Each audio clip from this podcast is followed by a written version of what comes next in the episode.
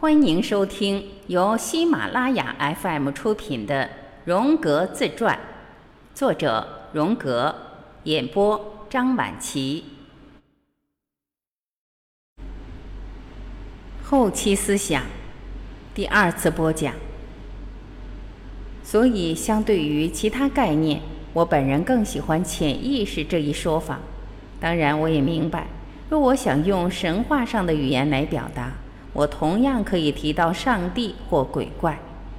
当我确实使用这种神话上的语言时，我也十分明白，超自然力、鬼怪和上帝仅仅是潜意识的同义词罢了。以及我们对前三者和后者所懂得的都是一样多。人们只是相信对前三者懂得更多，而为了某种目的的需要，这种信仰是远比科学概念更有用处和更为有效的。鬼怪与上帝的说法之所以具有很大的好处，就在于可以使对立物更好的客观化，也只将其人格化。两者具有情感特色，也有了生命和灵验性，爱恨交织，恐惧与敬畏并存。他们走上了对抗的舞台中央，演变成一出戏剧。本来只是展示的东西，而今转变为了行动，人受到了挑战。并参与进整个现实的斗争中来。只有这时，人才会变得完整，上帝也诞生了。也就是说，上帝得以进入到人的现实之中，并以人的形式与人发生某种关联。通过这种转化的方式，人意志自我就会内在的被上帝所取代，而上帝也变成了外在的人。这能在耶稣的说法得到印证。见我者即见天赋。基于这一点，神话术语学的缺点也暴露了出来。基督教认为的上帝是无所不知、无所不晓的、无所不在的、仁慈宽厚的天赋和世界的创造者。要是这个上帝想成为人，他就得将自己变空，以便他的整体缩小到无穷小的人的尺寸之内。虽然如此，人们仍然还是难以明白。人的框架何以能支撑住这个化身而没被他撑破呢？神学思想家因此便觉得有必要赋予耶稣以超乎常人的某种特性，而最重要的是他没有人的原罪，因为这样他才能是神，或者至少是半神。基督教中上帝的形象无法化身成经验性的人而不产生矛盾。这跟具有其一切外部特征的人，似乎只有极少适合于代表一位神的情形，是很不相同的。最后，神话只能严谨地对待一神教，而舍掉二元论的观点。而官方对此虽大力挞伐，二元论却一直存在着。日至今日，它也和万能的上帝一起被看作是对抗永恒的黑暗力量。在这一体系之内，一定要为库萨的尼古拉斯哲学上的敌对的复合性及雅各布波伊姆的道德矛盾性挪出地方。通过这样，那仅存的上帝才能拥有本应属于他的对立双方的完备性和统一性。事实上确实如此。由于其特有的性质，象征物能将对立的双方维系起来，而这两者也便不再离散或发生冲突。而是互相补充并赋予生命以意义。一旦发生这类情况，自然之神或者造物之神在形象上的矛盾性的问题便迎刃而解了。反言之，上帝一定要转化成肉身的神话，就能够理解成人创造性的正是那对立的双方，即人的人格的完整性里的综合部分，形成人格的完善。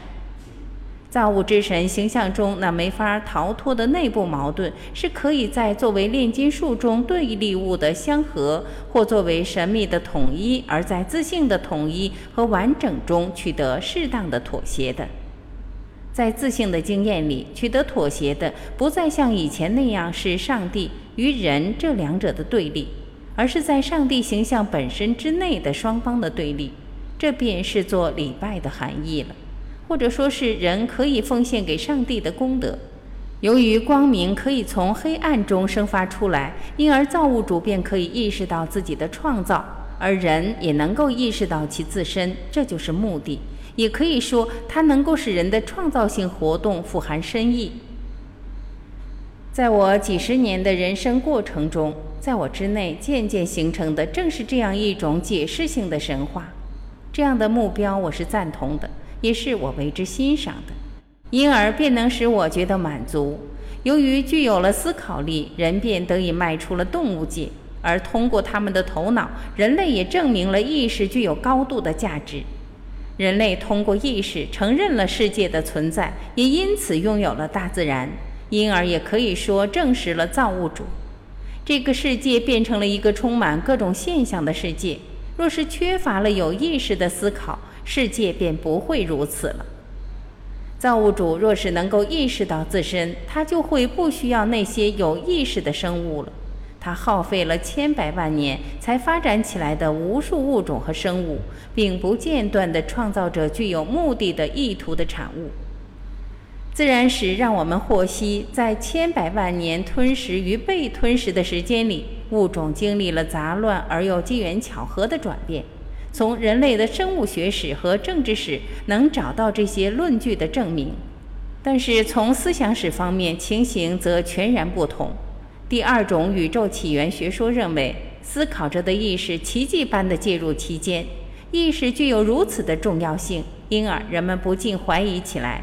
意义的要素掩藏在所有这些可怕而又显然没有意识的生物性混乱中的某处，还有就是通向证实它的道路，最终是在拥有不同智力的热血脊椎动物方面找到的，仿佛是偶然的、无意的和并非预见的找到的，然而却又不明就里的出于某种黑暗的冲动而意识到了、感觉到了和摸索到了。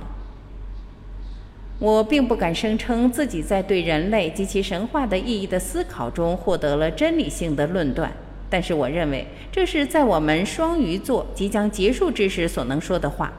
也许还必须考虑水瓶座正在到来的那漫长的时间。这个星座紧随双鱼座之后，这两条头尾倒向的鱼是一种对立的结合，而水瓶座仿佛代表着自信。他以庄严的神气将水平之物倒进南鱼座的口中，而南鱼座则象征着缺乏意识的儿子。从这一潜意识的内容里，经过两千余年的漫长发展过程，一种未来将产生出来。这未来的特征则由摩羯座的象征来显现。它是一种含羊头带鱼尾的怪物，它象征的是高山和深海，是一种对立。是生长在一起的两种区别的动物成分所组成的。这种奇异生物比较容易成为一个面对着人的造物神的最初形象。言及于此，我只能沉默不语。情形亦如我所能随意运用的经验性资料一样，即我虽然相熟其他人的潜意识的产物或历史文献，但思考若不是自然而然出现的，那苦思就变得失去了价值。只有当我们拥有了客观数据，譬如说我们明了水瓶座时期的客观资料，思考才变得具有了深意。我们并不晓得走向意识的过程要绵延多远，又会导向哪里。在创世的神话中，这是新的成分，我们没法加以对照，而且没有我们可以指望的类似物，因而我们便无法知道它有些什么固有的潜力。我们也没法预知人类这一物种的发展前景，它是否会与其他一度在地球上盛极一时而今已灭绝的物种的命运相类似？生物学也找不出理由指出这种情形不可能发生。当我们设想着足以说明人在宇宙中的存在意义之时，通过神话来表述的需要便出现了，因为这种观点是出于精神的完整性。源于意识与潜意识的互相合作，无意义性便排斥了人生的完美性，其意义便等同于疾患。有意义可以使许多事物，可能是一切事物都能长存永驻。科学永远不能替代神话，而神话也无法依托于科学而生。原因并非在于上帝是一种神话。而是在于这种神话揭示了在人的身上存在着一种神圣的生命，并非我们发明了神话，与之相反，神话是以上帝之语的形式来出现的。当听到上帝说时，我们根本没有办法区别它是否与上帝有所不同，或者有哪些不同。除了上帝说之外，它使我们自发的正视它，并使我们背上了义务之外，这种话不是为我们所知的，也没有人情味。它甚至允许我们独断专行，而灵感我们也没法给出解答。我们只是觉得它并非是我们自己的推理的结果，而是突然临到我们头上的。而我们要是恰巧这之前又做了一个具有预见性的梦，我们就更不可能将它归于我们自身了。直到过了一些时候，我们才知道这个梦表示哪种预见，而那表示着发生的事也要隔很久才会显现出来。这些话随时会出现在我们身上，我们宽待它，因为我们具有深刻的不确定性。上帝是个对立物的复合体。因此，这些话表示出一切的事情都是可能的，真假、善恶，一切皆有可能。就像德尔菲的神谕，或像一个梦那样，神话是会有错的，或者发生歧义。我们不能或不应该指责理性，但同时，我们也不能放弃本能。这时候，就像约伯很早以前就已说明的，上帝帮助我们反对上帝。